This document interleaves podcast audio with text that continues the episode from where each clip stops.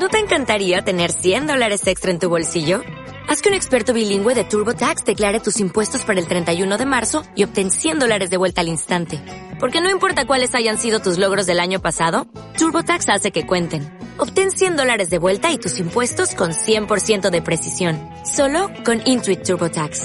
Debes declarar para el 31 de marzo. Crédito solo aplicable al costo de la presentación federal con TurboTax Full Service. Oferta sujeta a cambios o cancelación en cualquier momento.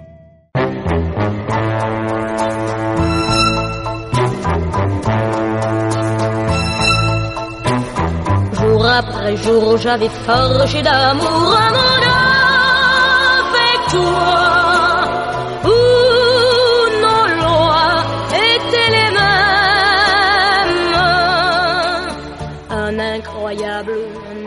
Otro día más, otro miércoles más con nosotras en la hora del chichisveo con Rods y Lars, el programa mamarracho de la semana. El haz de luz rosa que entra en tu casita recién estrenada de Los Ángeles. La mantequilla de cacahuete en tu bol de desayuno con avena y semillas de chía. Yo soy Lars y me acompaña Rods, mi luz, mi ángel, my, my dear queer fella. Rods, ¿qué tal estás? Pues ya tengo indigestión de lo que acabas de decir. Ay, Dios mío, es Pero que vengo ¿qué esta... me estás contando, tía? Esta, esta semana eh, eh, vengo muy intensa, vengo muy intensita. Porque yo esta semana...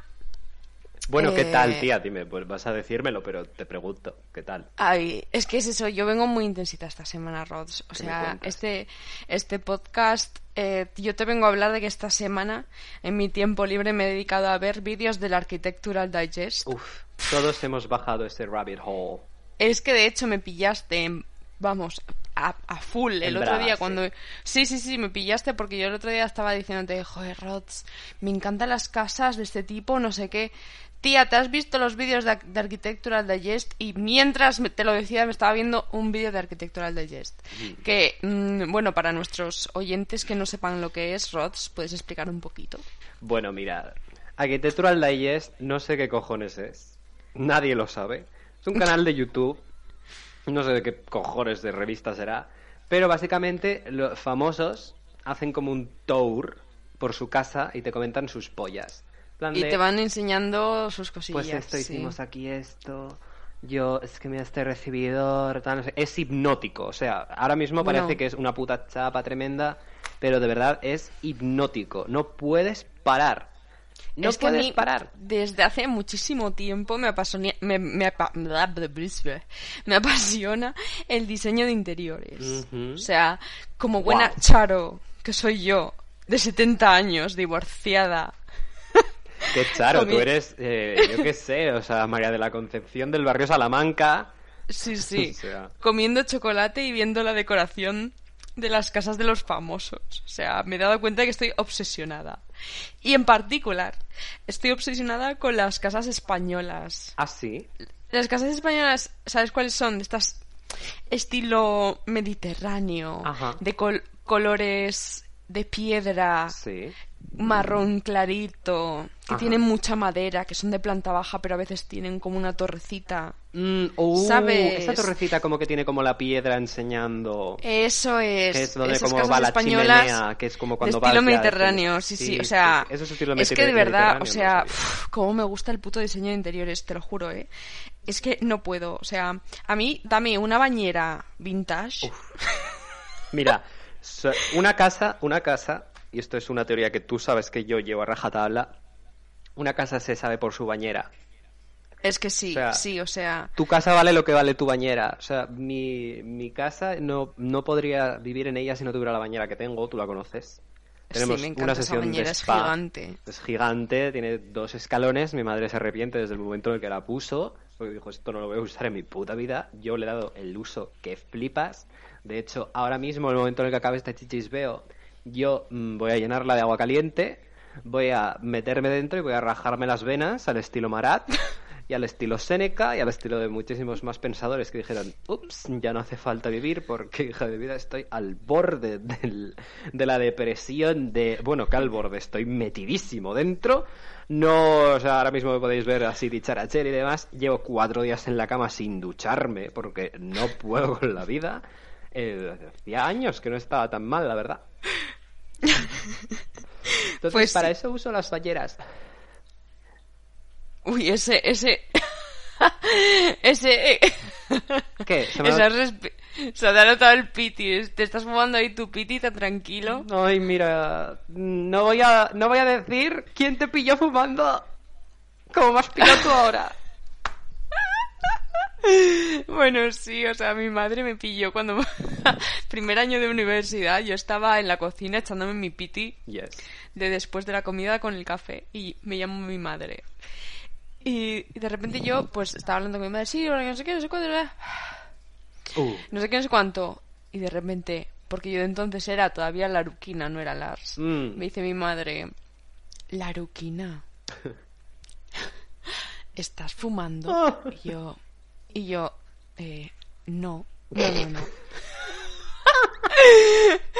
y me dice, me dice, uff, reina ella, me Muy dice, reina. bueno, eh, te voy a llamar dentro de cinco minutos y te lo voy a volver a preguntar, ¿vale? Y colgó.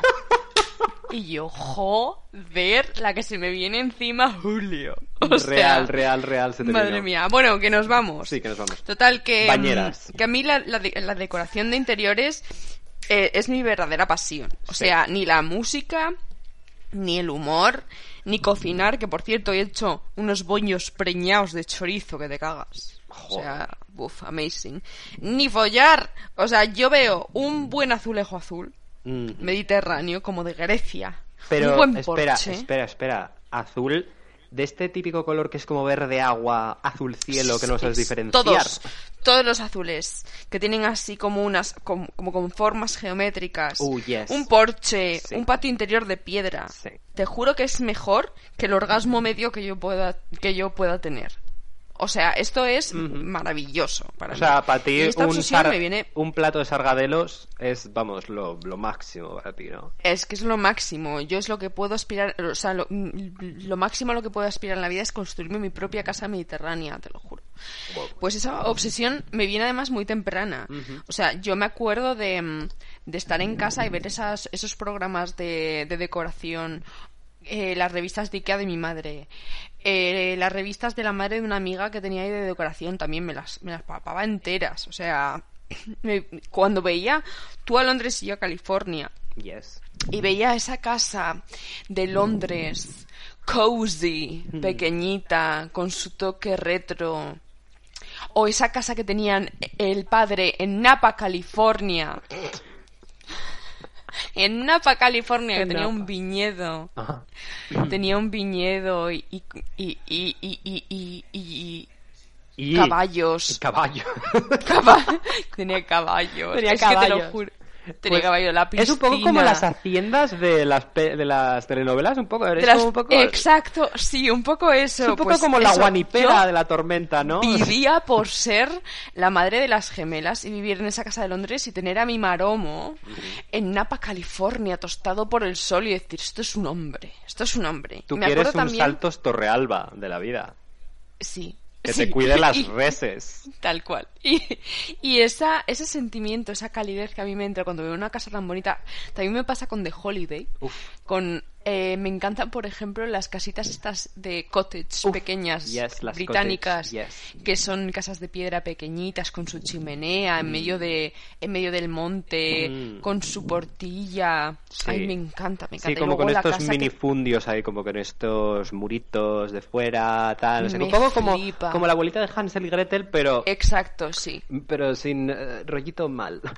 Siempre esas casas además tienen chimeneas y, y las muestran cuando, cuando nieva. Buah, me encanta, o sea... Flipas, ¿no? O por ejemplo la casa esta de, de la peli de mm, Meryl Streep con Alec Baldwin, que se llama No es tan fácil. Yo es que no me acuerdo de esa película, me acuerdo medio, pero es que no me gustó. Es que me obsesioné con esa casa, me obsesioné muchísimo Qué fuerte. mm, eh, con esa casa porque son, es como, como un reflejo de una vida perfecta, cansadas con tu macho semental rico y exitoso.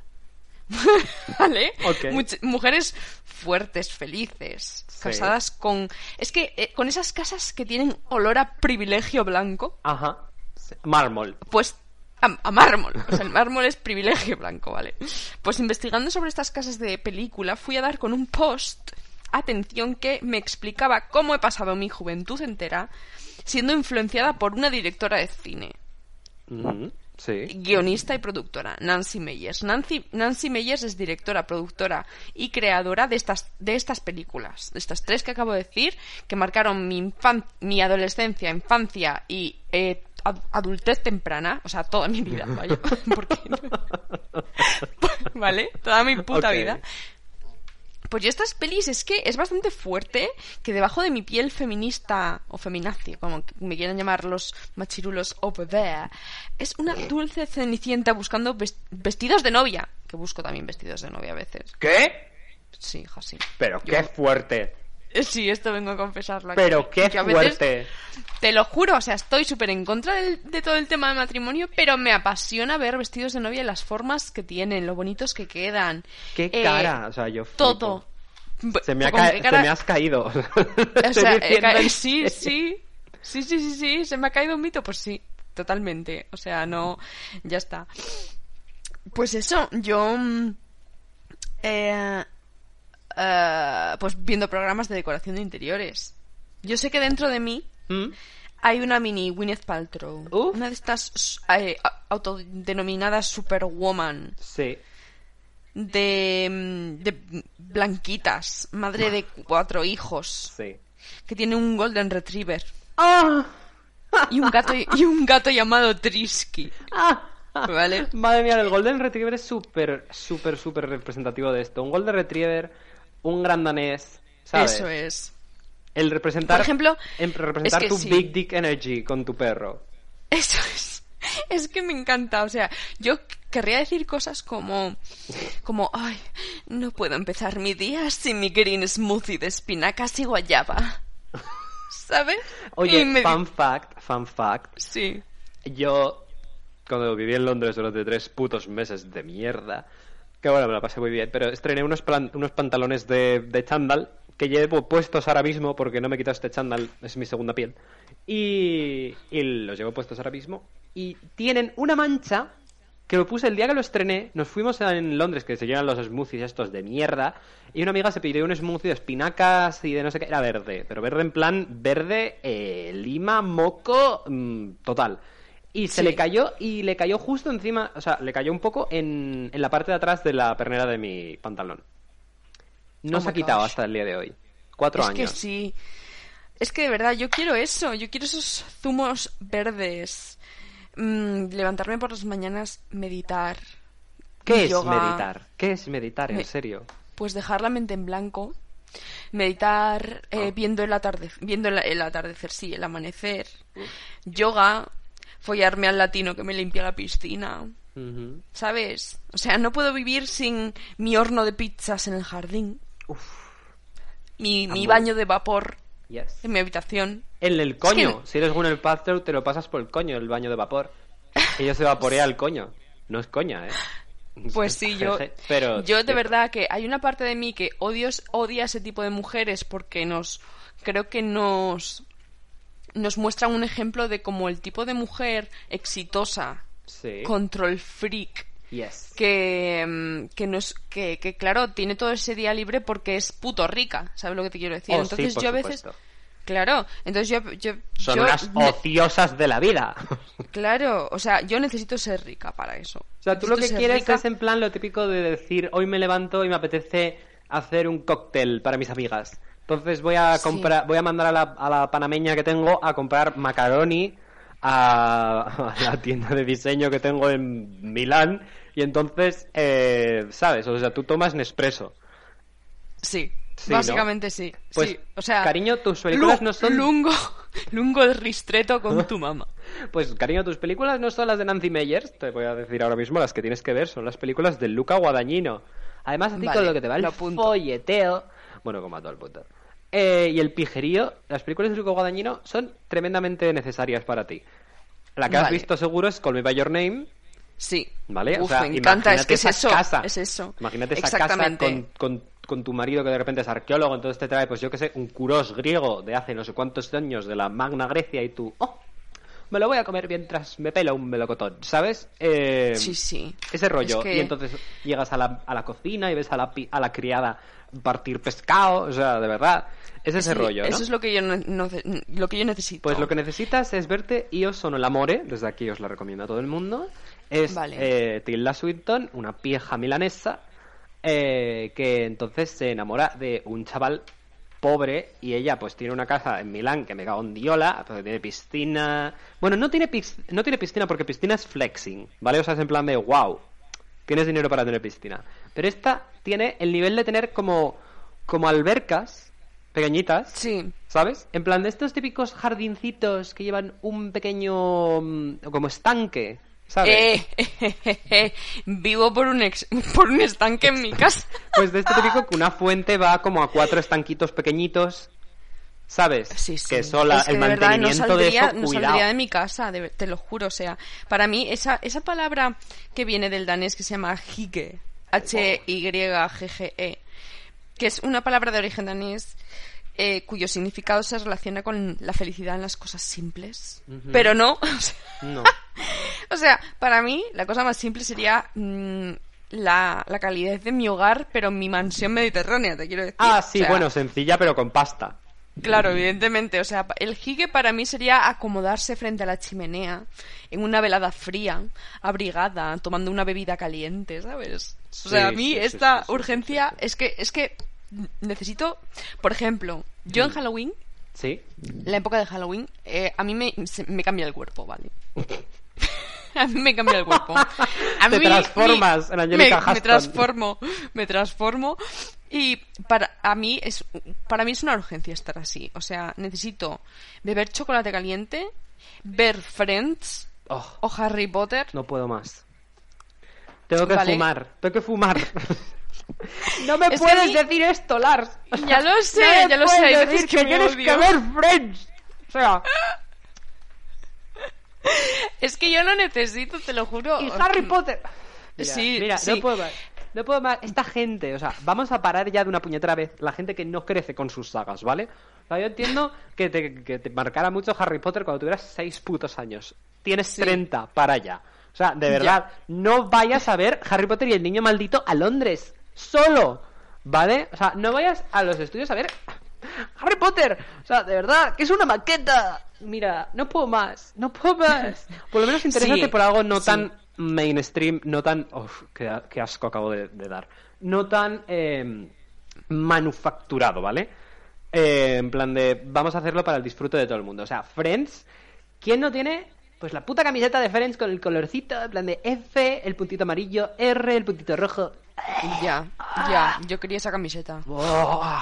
Te odio. Es o la del Central yo-. Pero, ¡Oh! pero yo, yo soy consciente de esto. O sea, soy, soy consciente de que la gente que hace esto, cuando se quiere poner en el sofá tranquilita, esta gente, pues, que, que yo me incluyo en esta gente.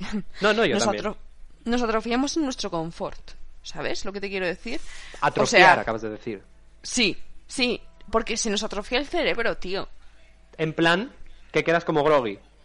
Sí, o sea, porque paras de pensar cuando estás viendo Friends, porque ya viste ese capítulo po 11 veces, te quiero decir. Entonces tú estás ahí como a gustito con ese jique, Sí. te quiero decir, Sí. en el sofá, tranquilito, viendo ese capítulo y tú dejas de pensar.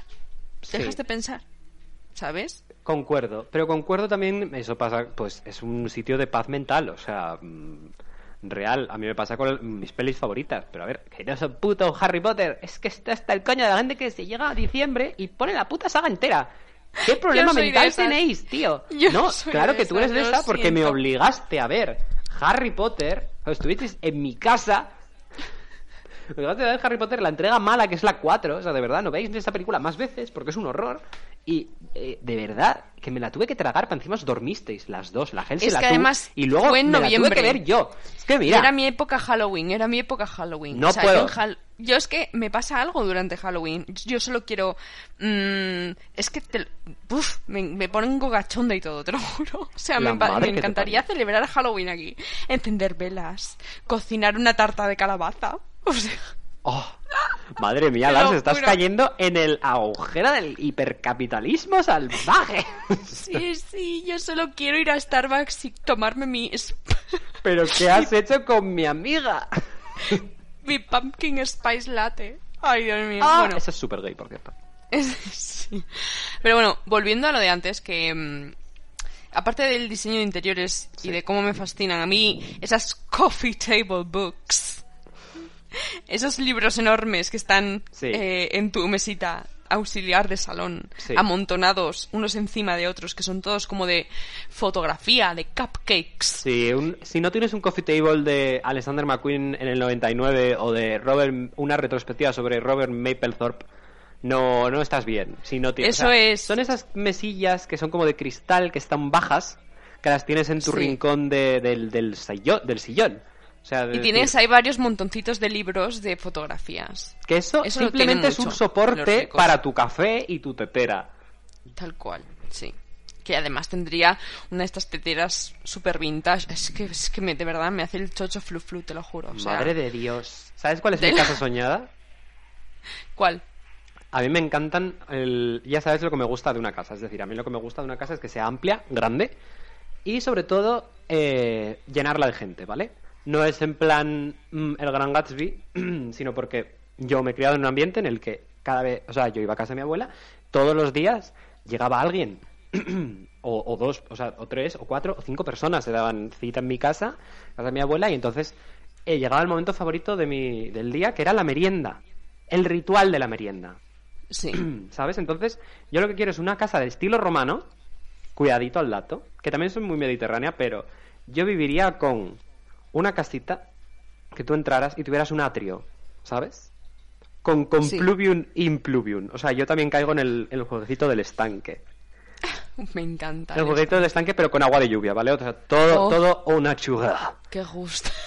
Una churra. Una churra. Entonces, ahí tienes tus estancitas, en plan de la cocina, la despensa, porque la despensa es indispensable. O sea, la despensa tú tienes que tenerla, igual que los vestidores.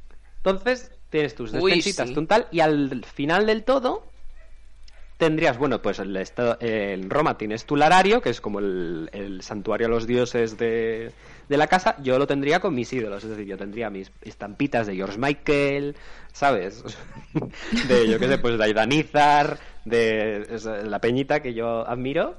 Entonces luego pasas y tienes como un jardincito y ahí ya tienes el comedor. Y ahí es donde te das cita con tus amiguis para tu chichisveo de la tarde.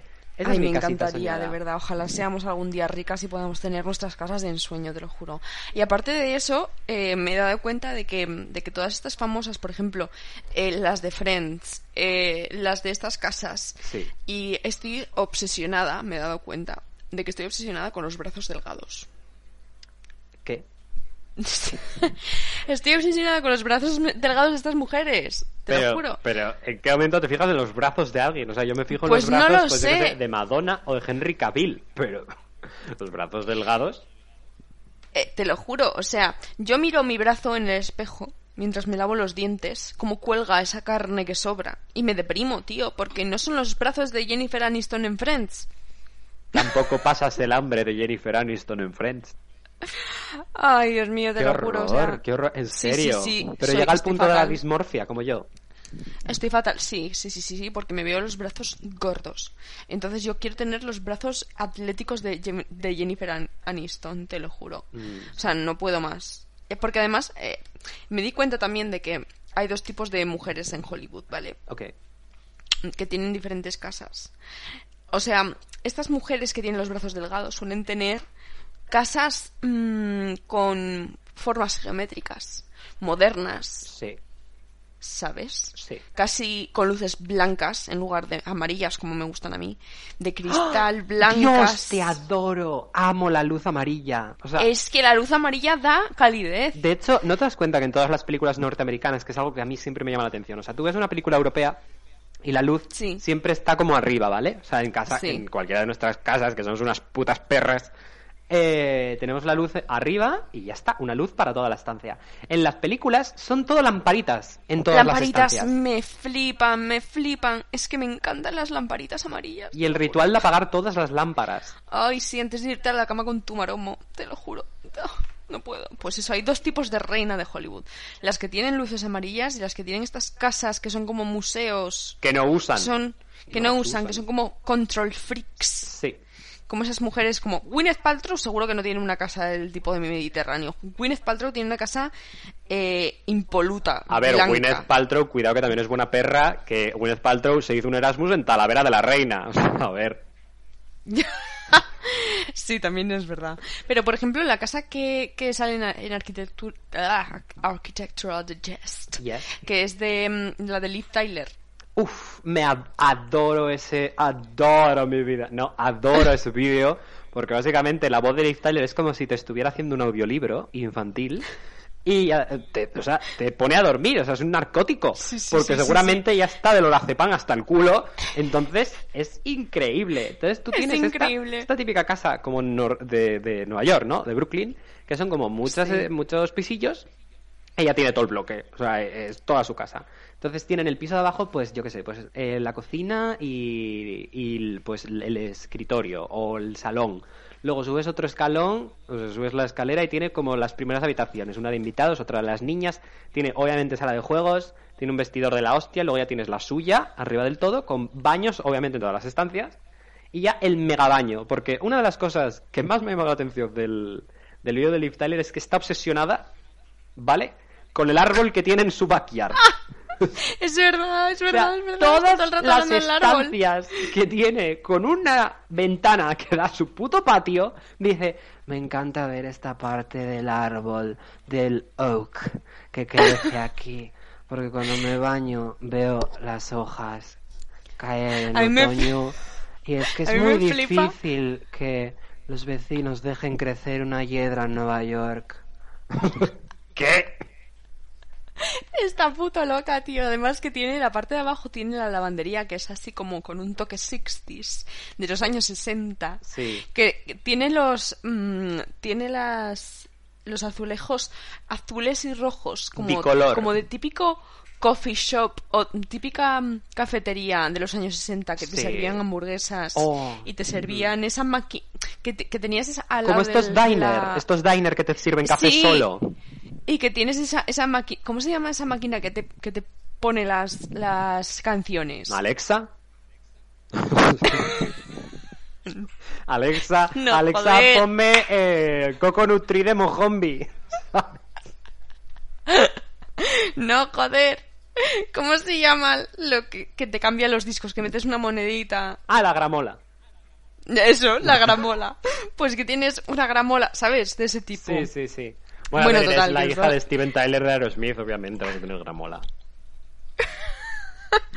Bueno, pues, ah, y una de las, de las tías que también tenía em, estas casas súper modernas y súper frías era la, la Nicole. Sersinger. Buah. Eh, sí. Horror, Eh, su bueno, casa. Es un horror. Explícalo tú, Rodri. Bueno, es un horror. Tú entras a la casa de Nicole Scherzinger, ¿vale? Porque esto es como la visita de la Encarta a Persépolis. O sea, tú haces la visita guiada total. Entonces tú entras a la casa de Nicole Scherzinger, que es como estas casas que están en las colinas de Los Ángeles, que son puto desierto. Entonces están como estos tres pisos. De estas casas que tú ves que tienen como pilares abajo en plan de "Mm, ¿me caigo? Pues esta es la casa Sí. de Nicole Scherzinger. Pero tú entras y es una cristalera entera. O sea, tiene la cocina, obviamente, a un lado, en un sitio mega diáfano que no usa, y entonces tiene una cristalera que no limpia, pero está limpia. Entonces ve todos Los Ángeles. ¿Para qué quieres ver Los Ángeles si está lleno de contaminación? Pero bueno, allá tú. Entonces ella dice, oh, me encanta esta vista de la City. Eh, Nicole, tía, no pisas esta casa en tu puta vida. Luego tiene a un lado de estos típicos em, sofás, pero que son como a ras de suelo, ¿sabes? Que tienes como que bajar Sí. unas escalerillas para sentarte Sí. y dice, ya, este es mi momento. Tiene como 50.000 mantas, esto es cierto, y esto es mood, Sí. o sea, tiene mantas, as fuck. Y, y luego bajas, tiene como, pues yo qué sé, pues gimnasio, tiene el, el sitio este como un estudio de grabación, que te quiero decir, Nicole Scherzinger, ¿para qué si no grabas un, si no grabas nada desde que te dejaron las Pussycat Dolls? Pero bueno, en fin. Eh, y entonces llega el momento de mayor mood, que es que tiene una piscina enana, ¿vale? O sea, tiene una piscina como muy larga, Esto pero muy, flipa. pero muy honda. En su habitación. A la salida de su habitación Sí. tiene una piscinita Tiene una piscinita muy pequeña, pero muy de honda. un metro por un metro. Sí, sí, sí, o sea, en plan de una poza, básicamente. Que es. Pero que- tiene un columpio que al lado. De, que es. Sí, y que la piscina es de agua salada. ¿Qué cojones, tío? ¿Cómo pasa eso? juro.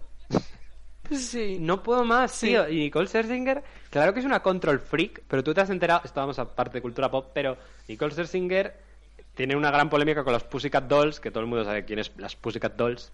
Eh, las Pussycat Dolls son 7 o 8, pero la que cantaba Hmm. Sí. era Nicole, o sea, la que importaba era Nicole. Las Sí. otras eran, pues, bailarinas, coristas, lo que fuera. Lo que pasa que la peña, o sea, de estas putas, lo que querían era cantar también, porque, joder, habían hecho una audición para las Pussycat Dolls y cantaban bien pero no cantaban un carajo en las canciones porque la Nicole no les dejaba.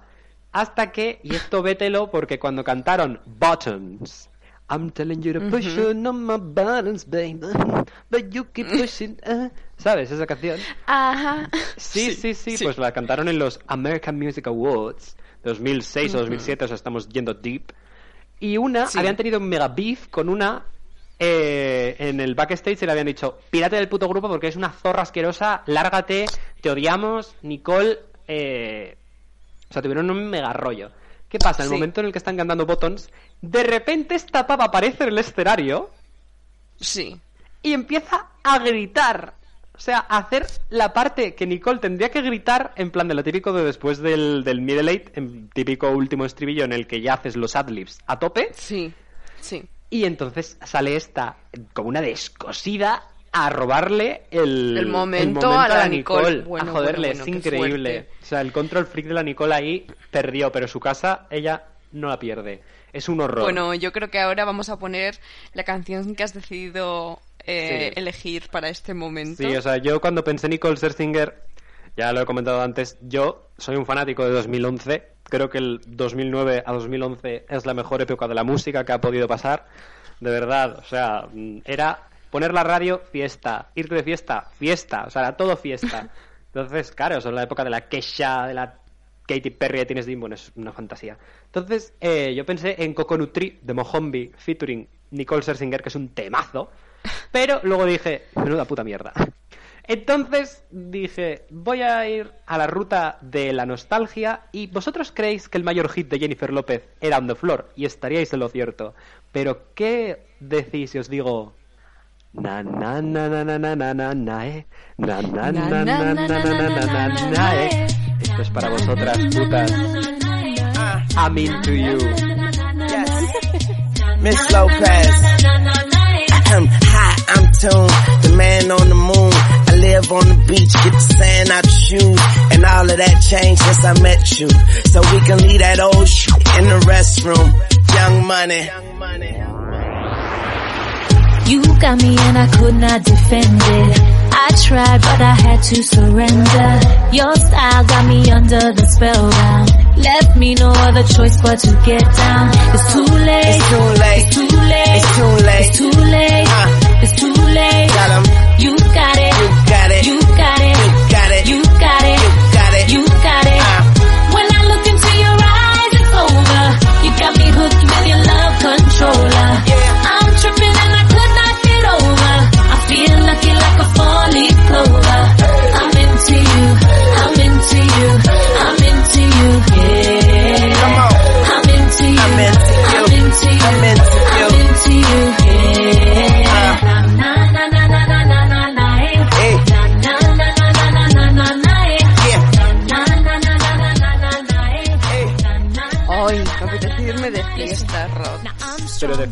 plan como una como en el videoclip en plan como con un kaftán Ay, sí. con un kaftán a una pirámide maya sí Pues sí.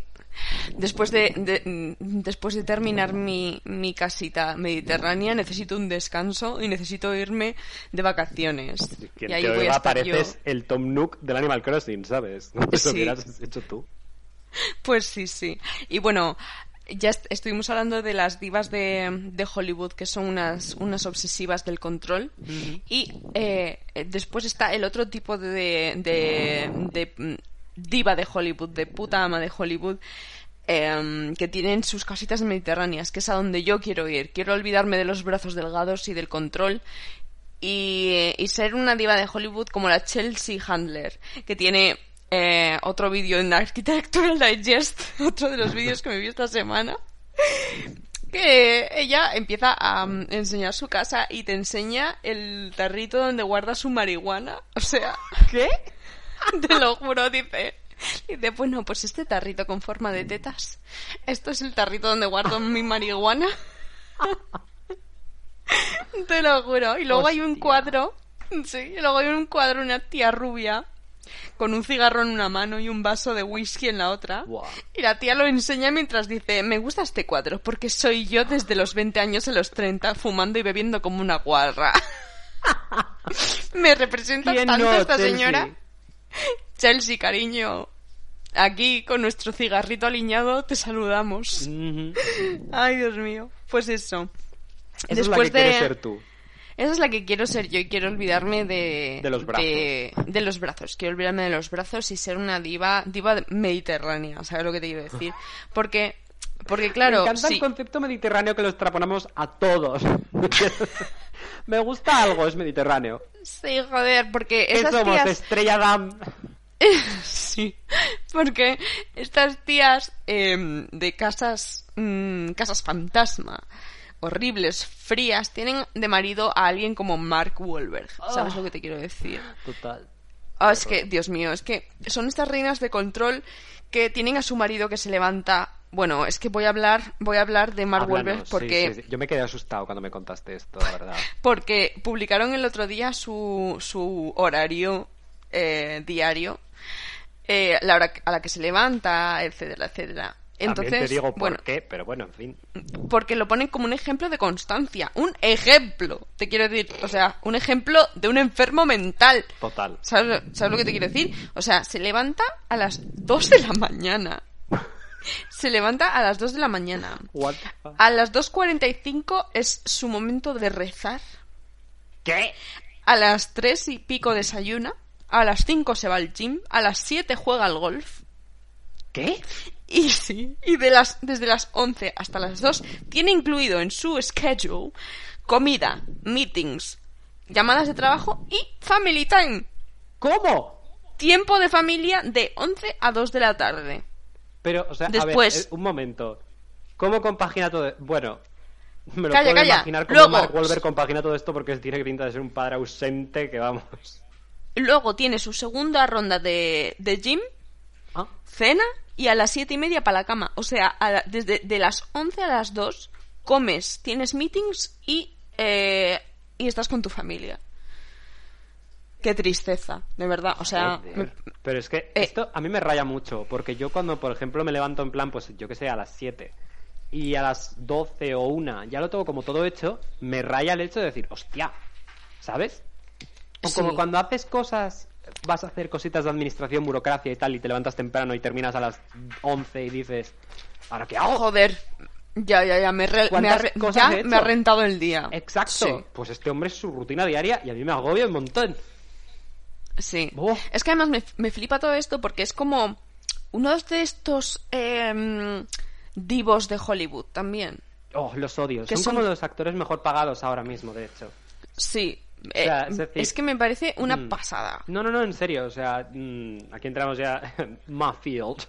Pero, o sea, me voy a encender Sí. un cigarro, cariños, porque yo necesito fumar mientras hablo. ¿Sabes? De esta, de esta tarrasca. Estos hijos de puta. Es que es una maravilla, o sea, lo de... eh, Mira, llevo tres todo- capítulos todo del tema- Chichisbeo de la Boulangerie aquí intentando evitar que no se me, eh, que no se me supiera cuando estoy fumando. Te quiero decir, voy a fumar como un carretero. Entonces, yo os cuento dos putos Mark Wahlberg de la vida, ¿no? Que caen como bien. Caen bien a la gente, pues yo que sé, que les gustan las Fuerzas Armadas. Cae bien a la gente que, pues yo que sé, le encantaría probar una AK-47. Entonces, eh, de verdad, dejad de idolatrar a gente como Mark Wahlberg, como Dwayne Johnson, a.k.a. The Rock, como Matt Damon, que es un guarro. O sea, de verdad, como Ben Affleck. ¿Pero qué hacéis? O sea, no. Oh, Vin Diesel. Sí. Y todo el reparto de Fast and Furious. Todo el reparto. O sea, de verdad. Lo único eh, bueno que ha hecho Mark Wahlberg es eh, Boogie Nights de Paul Thomas Anderson. Y de hecho, su casting Sí. fue por Sí. coña, en plan de. Seguro que el Paul dijo, "Pf, pues mírate. ¿Sabes? O sea, por un poco de. Le voy a poner a este. Pero de verdad, o sea, que Sí, no. sí. O sea, y Dwayne Johnson, lo único relevante que ha hecho ha sido eh, El Rey Escorpión, que es un peliculón de mierda. Pero bueno, o sea, es, es- pues te lo pasas bien, Egipto prefaraónico, ¿no? Que se lo inventan todo, van todos encuerados, o sea, van como con una armadura de cuerpo. Y dices, ¿tú dónde está el rigor histórico aquí? O sea, esta gente supuestamente es como de Oman, pero él es hawaiano, ¿ok? Eh, y luego ya están los machos que confunden su falo con una, una palanca de cambios, que es toda la franquicia Fast and Furious, que dejad ya, o sea, si antes hablábamos de, de Harry Potter y de todo esto, que de verdad la gente que tiene más de 20 años deje de ver Fast and Furious. O sea, es patriarcado en vena. Es de, eh, de carreras de coches. O sea, ¿cómo se puede hacer una película de eso? Bueno, en fin, o sea, que lo único relevante que ha hecho Vin Diesel en la vida es A ver, un canguro súper duro. es que a mí me parece una fantasía todo el tema del rango actoral. O sea, que estos tíos se les consideran unos putos amos y hacen siempre el mismo papel. De hecho, había como un chiste, un meme, en el que salía The Rock con exactamente la misma ropa. O sea, llevaba eh, una camiseta marrón claro y, una, y unos pantalones eh, color khaki. Y eran dos fotos y eran en dos pelis distintas. Y es como, me estás contando, o sea, The Rock hace siempre de, de sí mismo. Pero por favor, The Rock hace siempre ya, de sí mismo que y encima le ponen la misma ropa. O sea, O sea, venga ya, por favor. estas mierdas Y luego, voy a te- y luego tenemos sí. que... Sí, sí, di, es que no puedo más. Y luego eh, mm, tenemos a... Tenemos a divas Sí. como como que, que tienen que us- que tienen que usar eh, mm, pelucas Sí. para esconder que son ellas porque si hacen si hacen dos papeles un poco parecidos ya van a decir que están es- estancadas. Ah, me venga a tomar Sí, por sí, sí, culo sí, ya. sí, completamente, o sea, completamente de acuerdo. De hecho, en lo único en lo que esta gente sobresale es cuando hace como estas cosas de midlife crisis, de, oh Dios mío, de repente soy padre y tengo que hacerme cargo de mis Hmm. hijos. Y es supuestamente una comedia, porque claro, los hombres no se pueden hacer cargo de eso, entonces lo hacen como mediante comedia, ¿no? Entonces lo vemos en un canguro súper duro, Sí. con Vin Diesel. Y lo vemos en una de mis películas de mi infancia, que es un horror, que es con Eddie Murphy, que es eh, Papá Canguro, ¿vale? O sea, de verdad, yo de esa película tengo grabada muchísimas cosas. Creo que por estrés postraumático. Y porque me gusta Angelica Huston, ¿sabes? O sea, tú, Lars, intentaste escribir un libro y hiciste un, un personaje basado en mí. Y lo único, o sea, de verdad, hizo un personaje Sí. que es eh, yo, o sea, como un guante, me ficcionó, pero de verdad que es. Además, el nombre me encanta, se llama Pere. Y. Y su, su mayor aspiración en la vida es ser Angelica Huston, o sea, se sabe toda su carrera. Y es completamente cierto. Soy muy fan de Angelica Huston. Sí, Y, totalmente. y sale en Papá Canguro y, y me sale la secuencia de ¿Dónde vas, Juan Ramón? Ok, Weg. Mis queridos oyentes, nuestros queridos oyentes, hemos tenido que parar un momento porque yo no estaba escuchando a Rods porque había No, no oía mi charla, no oía mi Así que charla. retomamos ahora. Estabas hablando Mira, estaba hablando Sí. de Papá Canguro. de verdad, tú me escuchaste hablar de. The Rock, de Papá Canguro, un canguro súper duro, toda esta calaña, ¿no? Sí. Pues mira, te quiero decir, ahora se me ha ido, esto es un gatillazo completo. en fin, te quiero decir, el puto range de Eddie Murphy es hacer la de la mansión encantada, que es un horror. Bueno, qué despropósito de película. Y que papá canguro, o sea, de verdad, que paren ya. Pero son los actores mejor pagados de Hollywood, ¿sabes? Luego Jennifer Lawrence hace, pues yo qué Sí. sé, mm, Pasajeros, que es un horror, con otro. Pero es que. ¡Uah! Es que estos señoros, ¿no? ¡Bu! Lo hace con Chris Pratt. Odio a Chris Pratt. Ya. ¿Te cae ya, mal Chris horror, Pratt? Qué horror, es que no puedo. Y esto me lleva también como, mm, bueno, cambiando un poco de temilla, Córtame. eh, al todos los ejemplos que, que bueno, que, que- ¿querías decir algo más? No. No, no, de hecho me ¿No? viene bien, me viene bien que me cortes. No sé qué más decir y va a la Vale. deriva completamente. Vale, pues genial. Vale. Pues eso, son todo Pues de todo, eh, estábamos hablando hoy un poco de nostalgia, de ejemplos que vemos desde, desde que somos niñas y niños, ¿sabes? Sí. Y nos hacen pensar que queremos la familia perfecta americana Sí. con una nevera de dos puertas en la cocina. ¿Sabes Uf, lo que te quiero decir? de estas que Y echan hielos. convencen- Y nos convencen, y nos, eso es, eso es, y nos convencen de que Marilyn Monroe es un icono de la cultura de las chicas curvy. Mira, no puedo más. O sea, aquí estallo. Aquí estallo porque es que yo, esto me lo han dicho a mí de pequeña. De, pues mira, Marilyn estaba regordeta y mira cómo triunfó. Cariño, a ver, que quede claro ya.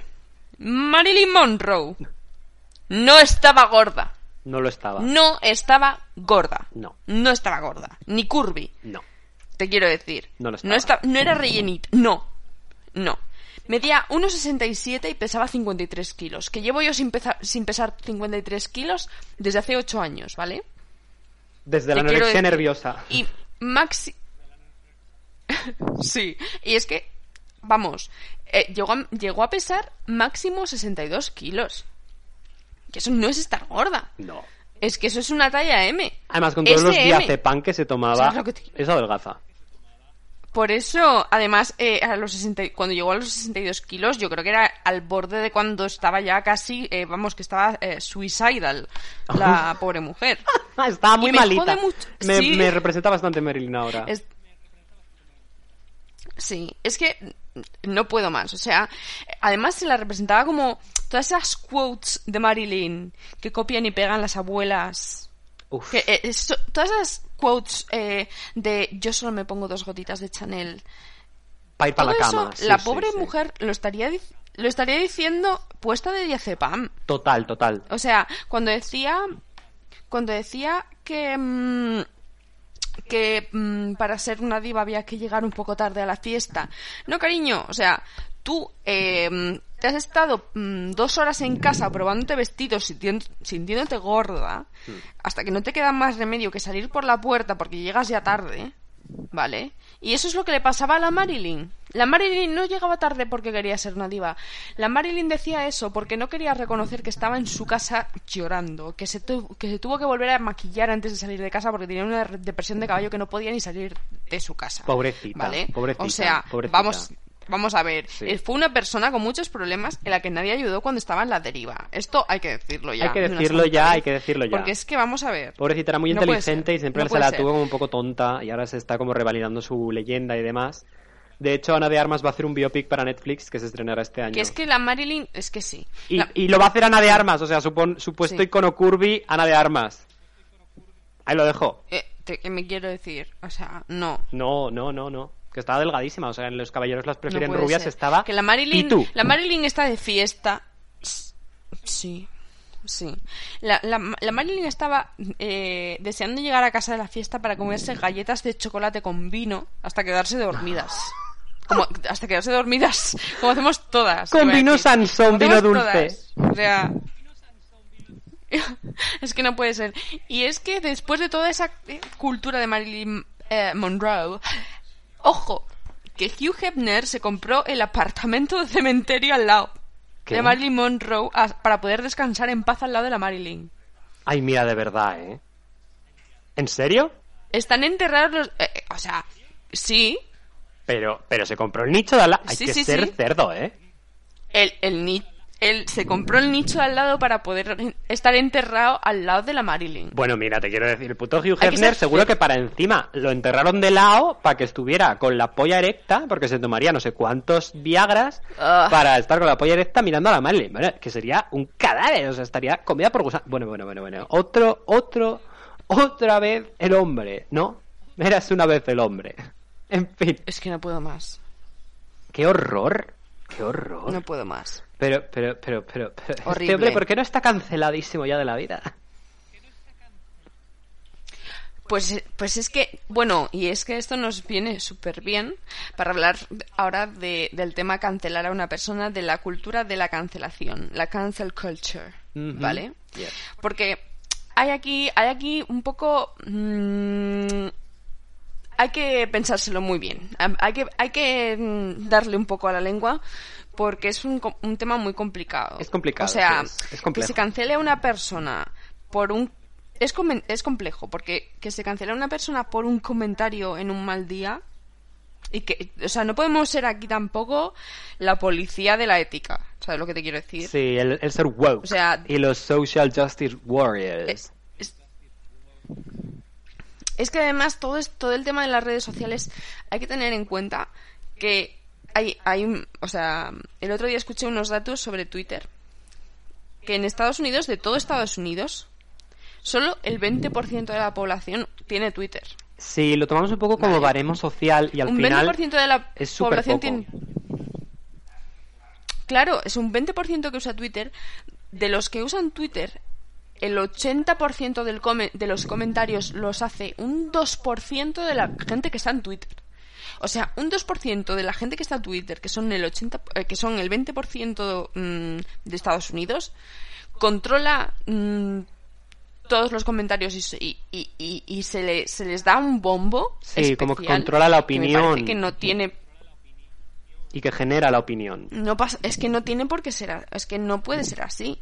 O sea, tu opinión vale hasta un punto. No puede ser que tú dediques una parte bastante grande del día a, a hablar por Twitter y a contestar en Twitter y pensar que tú, que tú tienes eh, como una obligación Ya. de opinar. Sí. De hecho, a mí cada vez me da más cringe escribir tweets. Es que no. Mm. No, no, no, no puede ser, o sea... Es, es que es este individualismo que a mí no me gusta.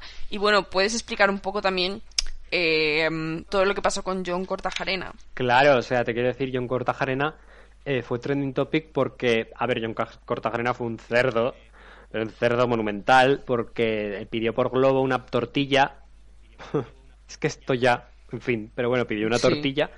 Y, no llegaba la tortilla. Entonces lo que decidió hacer fue hablar con el soporte de, de globos, con un señor por DM, y, y fue muy faltoso en las formas. O sea, le decía en plan, ¿por qué no aparece mi pizza? Llevo dos horas esperando y el soporte en plan de, bueno, ahora mismo por la situación actual de pandemia estamos buscando gente que esté disponible para ser repartidor, no se ha entregado al repartidor todavía, tal, no sé qué. Y dice, ya, ya, pero ¿por qué no está mi pizza? Es que yo la pedí hace dos horas, ¿sabes? O sea, fue un poco pataleta y, y formas. Y lo peor es que Sí. no es que tú seas faltoso con el asistente de Globo, pero que lo subas a Stories. Porque ahí participas en una especie de, cul- de, de decir, voy a humillar a esta marca o a esta persona que está detrás de esta pantalla, eh, a este operador, delante de todo el mundo, tú que tienes una plataforma de millones de personas que te sigue, ¿sabes? Entonces generas esa opinión de Sí. querer cancelar a Globo y al final lo que hizo fue pegarle el tiro por la culata y decirle, hijo, lo que eres es imbécil. O sea, entonces lo que tuvo que hacer Sí. fue Sí, salir en no Stories otra vez a, a disculparse y a decir y a explicar su situación y el contexto que decía que era importante porque él a, mm, a su madre le habían diagnosticado coronavirus en Bilbao. Desde Santurcia a Bilbao Sí. vengo por toda la orilla con la falda remangada luciendo la pantorrilla. Bueno total que el John estaba en Los Ángeles pasando el confinamiento. Entonces su madre es diagnosticada y entonces él dice oh Dios mío voy a estar cerca de mi madre. Error porque no puedes pero bueno y entonces se coge un avión de Los Ángeles a, mm, a Londres y de Londres a Madrid y coche de Madrid a Bilbao te saltas el confinamiento de tres países Pa- ok Hmm. y, mm, y entonces esto todo lo hace con un filtro Summer Vibes, ¿vale? Para añadir más Inri a la situación. Y lo explica Sí. y dices, jo, bueno, a ver, lo puedo entender porque llegó a las 12, no había ningún tipo de establecimiento abierto en los aeropuertos y demás y se pidió a Globo. Este- este- está bien, o sea, mm, yo he estado ahí, Sí. o sea, yo quiero mi Papa John's. Eh, cuando quería mi Papa John's y, y lo pedía por Globo, sintiéndome culpable de, Dios mío, estoy eh, contribuyendo al ultracapitalismo, pero que no hay Papa John's y ya está. Entonces, ya está, es tu placer culpable, punto. Pero el Sí. hecho de publicarlo porque te ha dado la pataleta, eso es lo que se le reprobaba a John Cortajarena y se le medio canceló. ¿Qué pasa? Se entendió, ahora mismo John Sí. Cortajarena es un cerdo a la opinión, a la opinión pública, pero no es tan cerdo porque es guapo. Ya. Ahí está, es decir, yo Sí. vi un tuit de una tía que decía, es imagínate que estaba intentando oír los stories de John Cortajarena, pero no podía parar de mirarle la cara. ¿Sabes? O sea, esta gente, Sí. en especial hablamos del famoseo, eh, cuando, cuando son cancelados, da igual, porque son guapos. ¿Sabes? O sea, de verdad no es Ruiz Mateos. No es Ruiz Mateos, que mete miedo. Es que es John Cortajarena, es cancelar a James Franco. Es que es difícil. Es difícil y ahí entra todo un análisis social de decir, hostia, eh, somos unos guarros, porque es que estamos permitiendo que la gente con guapura se salga con la suya. Entonces es como gestiona la que, belleza. por ejemplo, como... Por ejemplo, Johnny Depp, si hubiese estado en, en buena forma, no lo hubiésemos cancelado tanto, ¿tú crees? De hecho, Johnny Depp no, no está cancelado. O sea, puede pa- parecer cancelado con un sector No. de la población por lo que pasó con Amber Heard. Igual que Amber Heard también está canceladísima por lo que ha hecho. O sea, de hecho hubo una polémica hace unos días porque la cuenta de Aquaman de Twitter de la película le felicitó el cumpleaños a Amber Heard y los fans se le tiraron encima a la película, o sea, a un ente que no existe, que no es personal, y se les tiraron a la cabeza la cuenta por felicitar a esa gente que es una abusadora, mentirosa y demás. Esto, en palabras de la gente, no yo. Que Sí. no voy a defender aquí a Amber Heard y a Depp porque te quiero decir dos guarros, pero bueno, Johnny Depp le dejó la cara morada, la otra como que le amenazó Sí. con un cuchillo, bueno, aquello fue una refriega total. Entonces, también tenemos que cuidarnos mucho de lo que filtramos en, en las redes sociales, porque, por ejemplo, cuando se filtró la conversación con Amber Heard y Johnny Depp, era como, oh, de repente Amber Heard es una zorra, porque le amenazaba a Johnny Depp también. Esto todo con los audios que salieron de, de la po- deposición de los abogados en los juicios. Pero al final salió el audio completo y el que quedaba como un cerdo era Johnny Depp otra vez. O sea, ¿sabes? Que cancelamos muy rápido. Somos muy canceladores. Que en algunos casos yo he caído, o sea, cuando el Me Too eh, y salió todo este rollo de, bueno, Harvey Weinstein, si no lo, si no lo has cancelado, hijo de mi vida, es que es subnormal. Pero, eh, ¿sabes? Yo no es que canceles, yo qué sé. Ya. ¿Sabes? O a Kevin Spacey, ya no es que lo canceles. O, o Woody Allen, por ejemplo, ¿no? Sí. A, Ya mí, que tengo eh, a mí es que esto todo me tiene... me- Sí, Sí. sí, dime.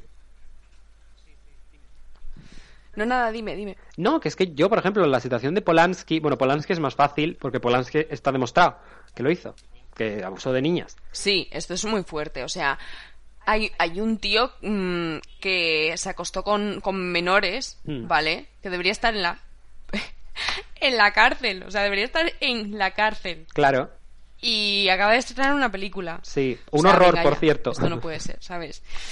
O sea, una cosa es esa y otra cosa es toda la, la cultura de la cancelación de, mm, de has hecho una cosa una vez y ya te, te crucificamos Exacto. y ya no puedes participar, ya no o te cosas llamamos que has para hecho. trabajar, etc. Cosas O que has hecho antes o que Sí. dijiste antes, que ahora a la luz de pues del cambio cultural y de mentalidad de la sociedad ya no están bien vistas y, y ahí se te cancela por algo que hiciste con tweets hace muchísimo tiempo, ¿sabes? Claro, porque además yo- gestionar yo- la ironía y el humor- totalmente en contra. Gestionar la ironía y el humor en, en Twitter es súper complicado. Súper complicado. A menos que seas Cher, que lo hace muy bien. Porque nadie se toma en serio a Cher.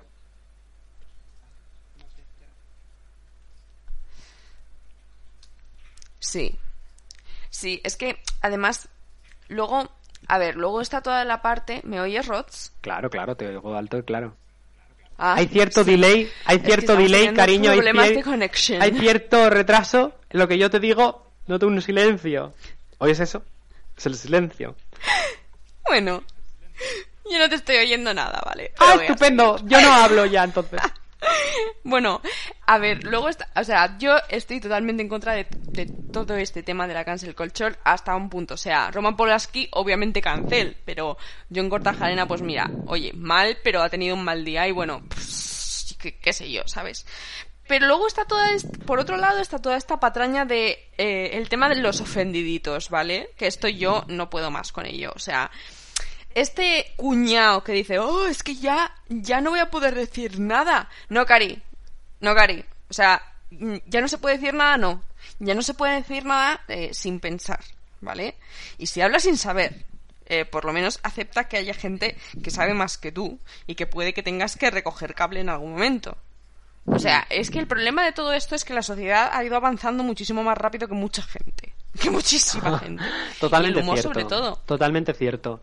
Sí, sí, sí. Además, yo aquí Es- siempre lo comparo con esta pirámide del privilegio de esta sociedad heteropatriarcal capitalista que vivimos, que es, eh, pues, yo qué sé, pues arriba Claro. está en el pináculo el hombre heterosexual blanco del primer mundo, que, y en el humor, por ejemplo, que es donde más se ve, el humor que va de la pirámide más abajo, o sea, de los estratos más abajo, ponte que hay una, pues yo que sé, una cómica que tiene parálisis cerebral, que es musulmana y que tiene, pues, eh, yo que sé, pues que es, ¿sabes?, de color, musulmana, todos, a todas las minorías posibles y que es trans y todo.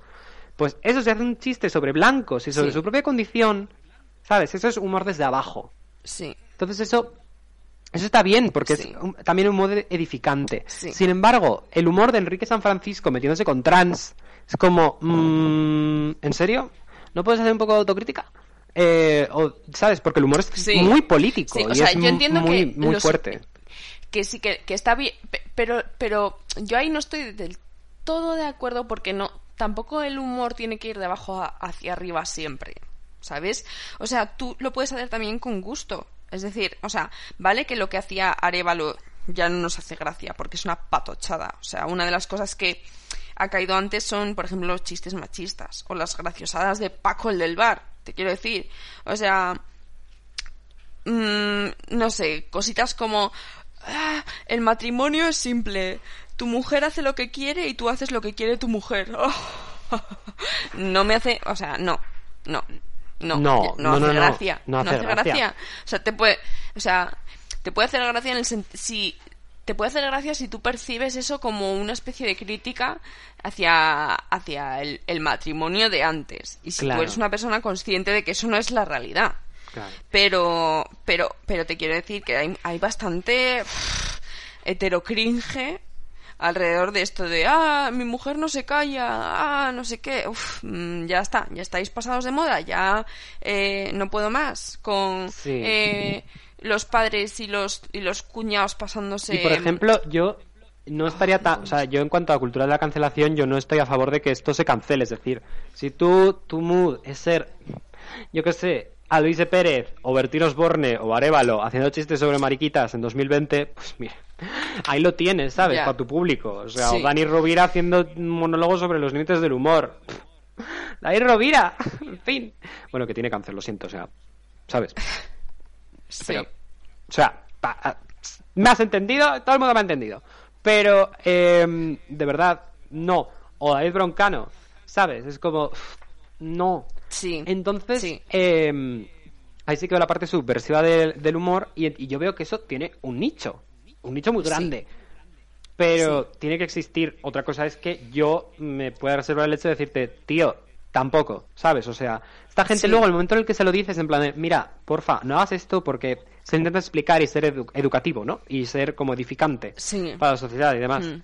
Eh, en Sí. el momento en el que se lo criticas, lo mínimo ya está en plan de, oh, no se puede decir nada. O sea, no es se como... puede decir nada. No, eh, o sea, de la, Dilo. misma, de la misma manera que tú tienes derecho a hacer ese chiste, yo tengo derecho a decirte que ese chiste Da asco. Sí, da asco y le puedes es dar una vueltecita. Sí. Es decir, eh, ahora mismo no, no, es que hay cosas de- con las que mm, tienes que ponerte, eh, es decir, ya, ya no se puede decir nada, todo ofende, no. Eh, obliga al cuñado que estaba tan tranquilo disfrutando de sus privilegios, ¿sabes? Hmm. A conocer y a empatizar con los demás. Y eso es una situación que, que está viviendo eh, eh, un tío blanco hetero teniendo que investigar y conocer experiencias vitales que no son las suyas y escuchar. O sea, y esto es muy difícil porque, porque un, un tío eh, educado en esa cultura puede entender, por ejemplo, por qué está mal eh, decir niga, ¿vale? Sí. Un tío puede entender eso, pero hay cosas que como son sus vivencias y como él las ha visto y como se ha, como se ha mm, eh, enseñado siempre en la televisión, cuando hay una visión un poco distinta, que es decir, es decir, la visión, pues, cuando lo ves con un prisma eh, feminista, por ejemplo, Sí. ese- esas graciosadas que dices eh, jugando al golf con tus amiguetes, pues mm, ya no tienen gracia cuando, cuando estás excluyendo a una mujer del grupo. O sea, cuando, cuando por ejemplo, hay esta, esta cosa de, por ejemplo, las mujeres cómicas, yo me he fijado que, mm, que los tíos eh, alaban a una tía diciendo como que es wife material, que es material como, como que les gustaría que fuese su mujer. Sí. Mientras que si alaban a un tío, eh, les gustaría que fuesen su bro, su, su amigo. Su colegueo, sí. su, cole- su colega. Entonces, mientras no se rompa esa diferencia y no queráis a mujeres al igual que, que vuestros amigotes, que todo sea para, para chingaroslas o para, oh, mira qué wife material. Eh, O entonces- instrumentalizarlas, es decir, lo que pasó con Sí. Susi Caramelo, ¿sabes? Que era porque Sí. les molaba porque era muy cerda y muy grosera y era como se comportaba un tío.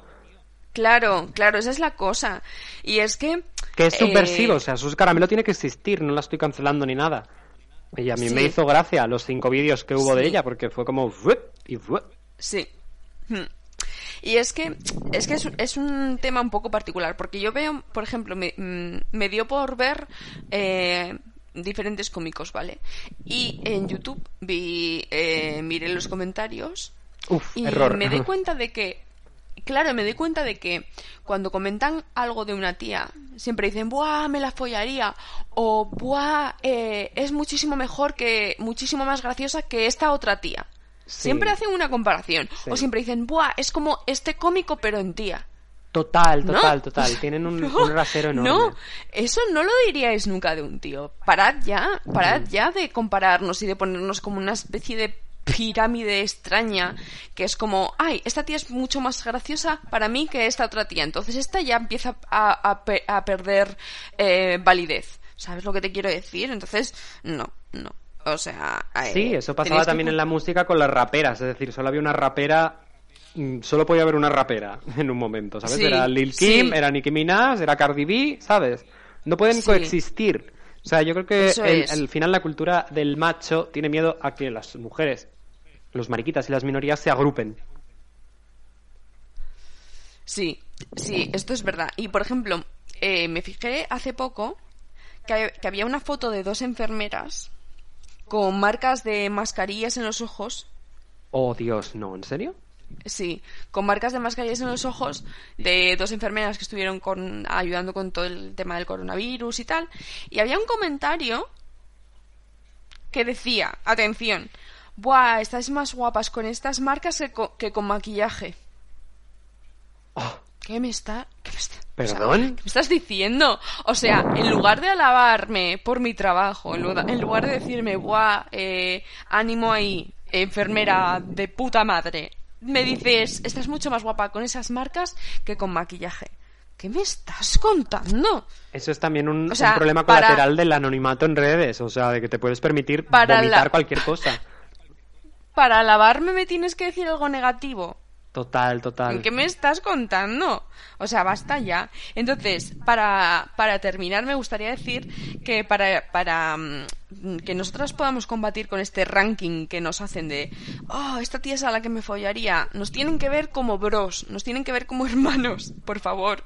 Haced todos un, un ejercicio, ¿vale? Porque estos tíos se dicen cosas entre ellos como que, que, que, que lo llevamos diciendo hace muchísimo tiempo como crack, Oh, máquina, pichichi. ma- pichichi, mastodonte, ¿eh? ¿qué pasa bro? ¿Qué pasa pichichi? ¿Qué pasa máquina? Oh. ¿Sabes? Se dicen esas cosas entre ellos Dios. y, y, nosotras, y nosotras, entre nosotras nos decimos, ay bebé, ay puta, ay cariño, ay no sé qué. Entonces es como una manera de infantilizarnos entre nosotras. Tenemos que ir a, a llamarnos cosas que sean un equivalente a lo que ellos nos, a lo que ellos se llaman entre ellos. Entonces, eh, mm, ¿qué te parece si te doy una rondita Venga. de cosas que nos podemos llamar entre nosotras, ¿vale? A ver Vale. si, te, si se te ocurre alguna más. Sí. Vale, ¿qué te parece tonadillera? ok. Tonadillera, ¿vale? Bien. Reina, Sí. reina. Sí. Brava, Bien. Bien. Gigante, No. ¿no? No. Bueno, yo creo que nos quedamos con tonadillera, ¿no? Eh, tonadillera es muy guay. Emperatriz es guay también. Es que sí, tenemos que poner en práctica esto ya porque para que no nos vean como seres de luz. Buah. Etéreos. Tío, vete a los las flores. Llámate faraona con tus amigas. Claro, ¡eh! Faraona. Faraona, ya está. tío, Tonadillera, faraona. faraona. Exactamente. Y yo creo que una de las grandes faraonas para, para terminar este programa maravilloso que, que, hemos tenido hoy. Eh, creo que vamos a poner una canción de lo que sería eh, una tornadillera internacional como es Bonnie Tyler. Buah. Sí. Y vamos allá para todas vosotras, amigas. Total Eclipse of the Heart. Every, now, and then, I get, get a little bit you Never come around. Every now and then I get a little tired listening to the sound of my tears. Bye. Every now and then I get a little bit nervous that the best of all the years have gone by. Turn around. Every now and then I get a little bit terrified and then I see the look in your eyes. Turn around.